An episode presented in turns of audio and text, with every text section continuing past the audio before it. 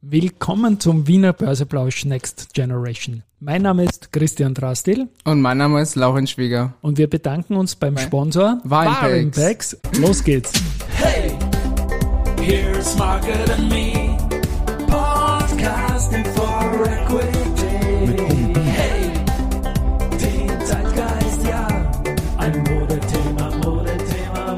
Ja, die Börse als Modethema. Aber der gute Laurenz ist diese Woche nicht da, weil er sich ums Buchprojekt kümmert, was eine sehr, sehr, sehr gute Sache ist. Deswegen haben wir in der Vorwoche dann ein bisschen voraufgezeichnet und einen Podcast gemacht, auch für Börse People, für dieses Karriere- und Werdegang-Ding. Und da war jetzt insgesamt mein 162. Gast. Und ich glaube, es ist eine schöne Folge geworden, die wir gerne verlinken.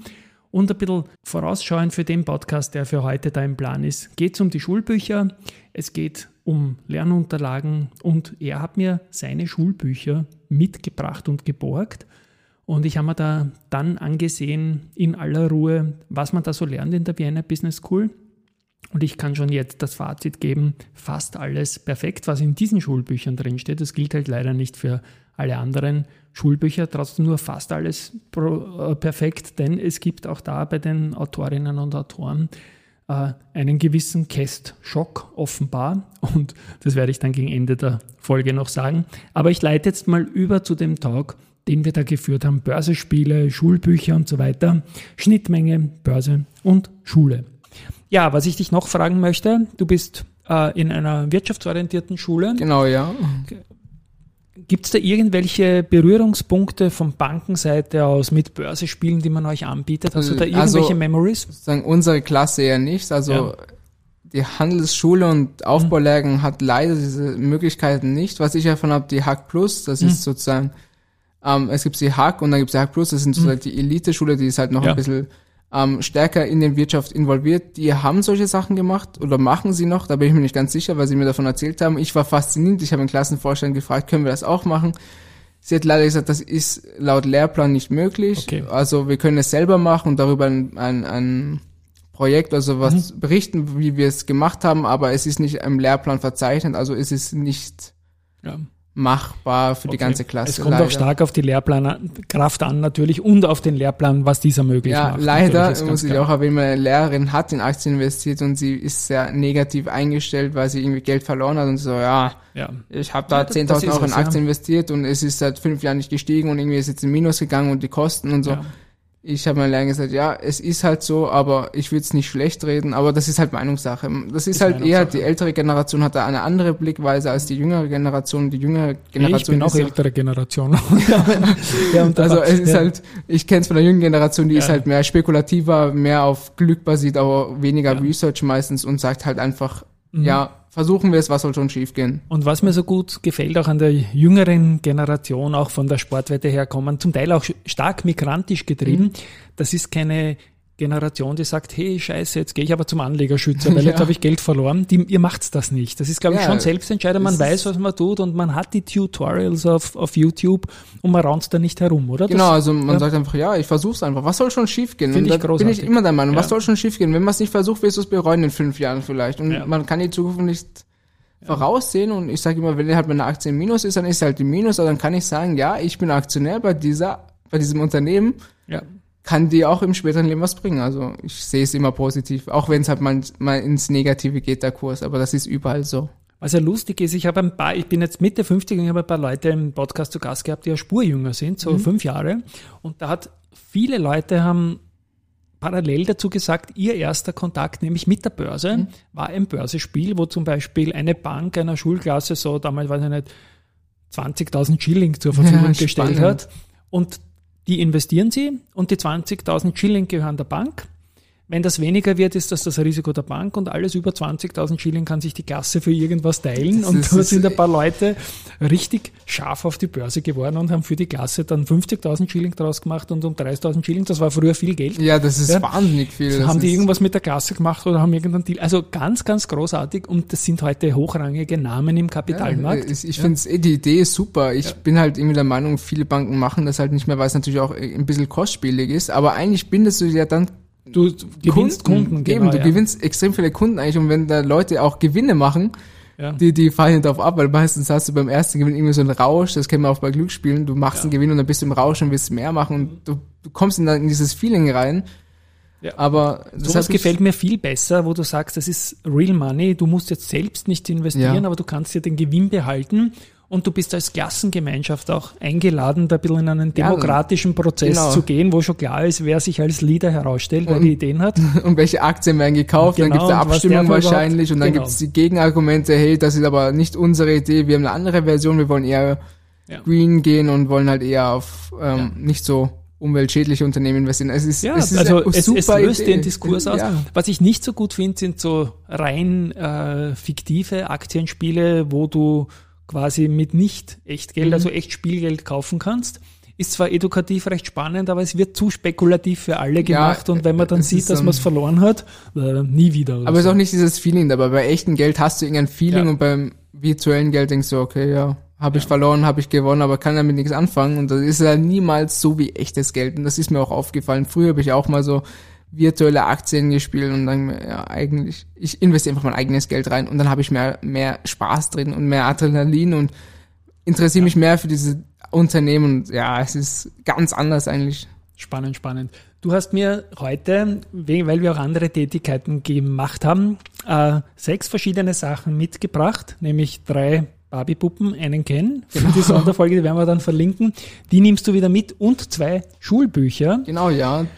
Äh, Wirtschaft und Management, erste Schritte, Abenteuer, Wirtschaft und so, die habe ich mir nicht ohne Grund ausborgen wollen mhm. von dir und danke dafür, dass du mir sie Gerne. borgst, weil ich nämlich jetzt immer mehr so Post bekomme, wie schlecht denn die Schulunterlagen sind, wenn es darum geht, absoluten Bias, unternehmerfeindlich, mhm. börsefeindlich zu sein und alles mögliche. Und da habe ich jetzt einen Podcast in Deutschland gehört, die Top-Bücher in Deutschland, die rund um das Thema Börse sind, äh, der nächste Crash kommt bestimmt, wie ja, sie sich vorsagen und so. Und in Amerika ist, wie sie reich werden. Ja, das ist also ein bisschen Mindset auch in the making. Ja, die Ansicht ganz anders. Man ja, sieht genau. ja auch den, den ähm, Unterschied an ATX sind, oder der DAX war ja 60 Prozent in zehn Jahren und ja. dann der US-Index 275, genau. 275. Ja. Also man sieht die Einstellung ja. einfach, es ist ganz anders und ja, es ist schade, aber ich muss sagen, die zwei Bücher, die ich habe, sind neutral gestaltet. Mhm. Also ich, ich habe kurz durchgeblättert und bin zufrieden. Sag ja, also sie sind nicht so negativ, weil wir haben die in den letzten zwei Jahren durchgearbeitet. Sie sind halt neutral, aber Du bist auch, auch in nicht, einer Wirtschaftsschule. Ich bin auch in einer Wirtschaftsschule. Also das hat man nicht in einem normalen Gymnasium. Das ist basiert auf nur auf die Wirtschaft sozusagen. Also es ist sonst nicht vorhanden. Mhm. Und ich fand das Buch relativ gut. Es ist sehr allgemein gestaltet. Es wird nichts negativ und nichts positiv erwähnt. Oder es wird halt gewichtet, damit nicht eins zu stark ist, dass man auch irgendwie eine Relation sehen kann.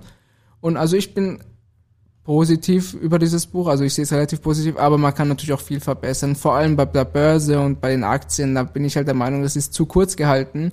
Weil meistens ist das Lehrjahr auch dann schon zu Ende und keiner interessiert sich mehr leider für das Thema. Das ist nämlich bei uns gewesen. Es war so eine Woche vor Notenschluss und dann hat es eh keinen mehr interessiert, weil die Prüfungen da waren. Also das ist halt das Timing. Es ist extrem viel eigentlich im Buch drin, aber es wird nicht ganz erledigt, was zu viel ist. Aber mhm. du hast auch ein Buch aus einer Wirtschaftsschule. Ich zitiere jetzt noch, weil ich da gerade eine mhm.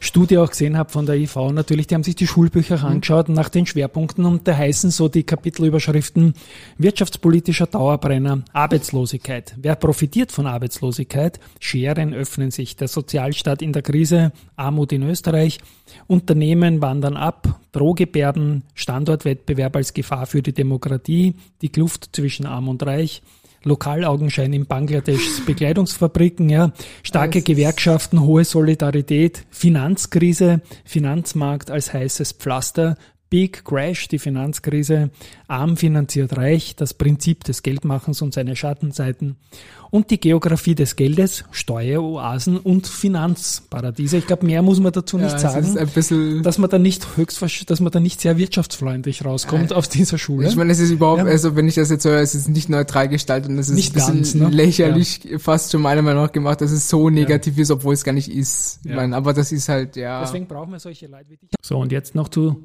den beiden Schulbüchern und zwar heißen die erste Schritte Grundlagen für das Abenteuer Wirtschaft bzw. viele Wege Unternehmens- und Finanzmanagement, Betriebswirtschaft für den Aufbaulehrgang Hack 1, was die ersten Schritte betrifft, bzw. viele Wege dann für Hack 2.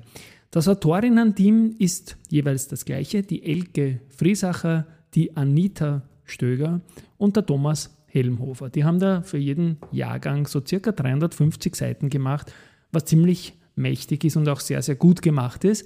Und ich habe mir natürlich konkret das Kapitel 10 äh, für die Hack 2 angeschaut, der Kapitalmarkt. Und ich muss sagen, wow und very umfassend und wirklich auch gut gemacht und durchaus vor allem von, von, vom Bias her kein Negativ-Bias, sondern durchaus neugierig machend und gut. Es sind viele Beispiele dabei und eins muss ich nur nennen, weil ich schmunzeln muss. Da ist ein kleines Thema passiert, was die Cast betrifft und das möchte ich jetzt einfach nur bringen, weil offenbar ist ganz Österreich im Cast-Schock und so auch das Autorinnen-Team. Und da wird äh, am Beispiel der Antrittsaktie ein Kauf und ein Verkauf mit Spesen und was dann rauskommt, durchgerechnet. Und im Beispiel, ich mache dann in dem Teaser-Artikel dazu auch einen Screenshot davon, ist es so, dass man 90 Stück Antrittsaktien kauft, da steht die Eisen dabei und das Ganze zu 44,90 je Stück und die kosten dann halt 4.041 Euro am 2.5. irgendeines Jahres. Gut, fiktiv. Dann kommen dazu 1,95% Spesengebühren. Das ist happig. 78,80 sind diese äh, 1,95% von einem Orderwert von 4.041 Euro. Und leise Kritik, die Spesen gehen günstiger auch und das versulzt ein bisschen das Interesse natürlich. Das Spannende ist, die Abrechnung dann 4.041 Euro plus 78,80 Spesen im Kauf ist 4.119,80 Euro in diesem fiktiven Beispiel. Das Autorinnen-Team rechnet dann auch noch einen Verkauf durch und zwar am gleichen Tag. Nur als Beispiel. Und da ist es so, man verkauft die 90 Antrittsaktien wieder zu 44,90, kommen natürlich wieder 4.041 Euro raus. Es sind wieder 1,95% Spesen und Gebühren. Das ist wieder happig, weil dann hat man Round Turn natürlich fast 4%, 3,9 genau schon, nur durch Spesen und Gebühren. Wie gesagt, das geht billiger. 78,80 zieht man ab und irgendwie ziehen es dann auch noch irgendwas mit 27,5% Cast ab und kommen dabei auf 71,53 Euro. Also keine Ahnung, wie es dazu kommt. Es ist mir völlig, so wie ich es eingehend gesagt habe, auch Österreich ist im Kästschock und deswegen wird sogar in Schulbüchern die Käst abgezogen. Dort, wo es auch eigentlich gar nicht hingehört. Und so ist es so, dass beim Verkauf eben nicht nur die 78,80 Spesen abgezogen werden, sondern auch noch 71,53 Käst, obwohl er der Kunde in diesem fiktiven Beispiel zum gleichen Kurs gekauft und verkauft hat. Also kann, können auch keine Stückzinsen sein, weil es auch keine Anleihe ist. Also wie auch immer, 3.890 Euro kommt da raus. Und man sieht halt hier, ob die Käste jetzt gerechtfertigt ist oder nicht, ob die Spesen zu hoch sind oder nicht, egal. Doch ein Unterschied von 230 Euro oder mehr als 5% bei einem Kauf einer Aktie und dem Verkauf einer Aktie am gleichen Tag. Das Ganze macht sowieso keinen Sinn, aber die Spesen, die angezeigt werden, sind halt irgendwie ein Negativsignal und das ist die einzige Kritik an diesem Buch, dass man dieses Beispiel auch anders machen hätte können. In Summe ist es so, dass der Kapitalmarkt äh, von Seite 251 bis Seite, wo sind wir da? Bis Seite 284, also 34 Seiten umfasst, mit vielen, vielen Beispielen. Sogar die geliebten Optionen und Futures sind da noch drin. Die ÖTOP ist in Österreich auch längst kein Thema mehr. Die ist irgendwie fast zeitgleich von der Käst abgelöst worden. Also gut gegen böse getauscht. Insofern das noch dazu. Aber sonst der Respekt, das ist dieser ganze Bias, den wir in dem anderen Beispiel gebracht haben, dass die Wirtschaft nur negativ dargestellt wird.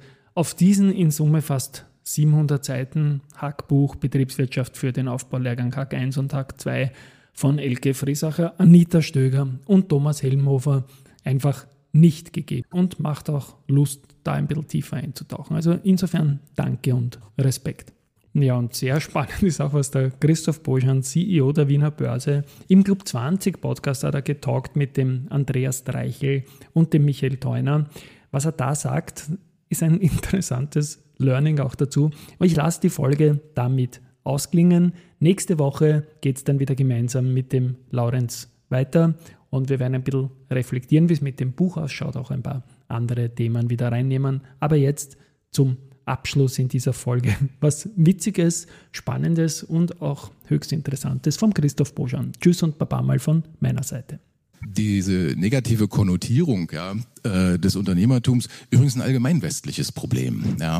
Ähm, also man lernt ja viel mit Kindern. Ja. Was mir jetzt jüngst aufgefallen ist, deswegen muss ich es unbedingt teilen hier, da sitzt du vorm Fernsehen und ja, weiß nicht, beim Disney der Dagobert Duck, ja, beim SpongeBob Mr. Krabs und für die Älteren da äh, Smithers äh, und Mr. Burns bei den Simpsons. Ja, also das muss man sich mal vorstellen. Alles nicht gerade Sympathieträger, ne? Das ist das Framing, das ist das Framing, den Schau Kinder, das Falsche. Das sind Framing. Naja, aber was, aber was schaut man denn in den Altersstufen, ja? Das ist das Framing, dem, dem, das ist das Framing, was das Unternehmertum in der westlichen Welt erfährt. Und zwar von Altersstufe, von Altersstufe drei bis zehn. Und dann findet das irgendwann ein Korrektiv. Und das Korrektiv kann in staatlich verfestigten Bildungsplänen äh, stattfinden. Und dann findet es äh, ein Korrektiv endgültig und das ist dann auch die Erklärung, warum dann die USA äh, trotzdem anders dasteht, äh, in der Selbstverantwortung für die Pensionsvorsorge. Überall da, wo sie durch dich zu betreiben ist und nicht für dich betrieben wird, hast du den Effekt entwickelter Kapitalmärkte.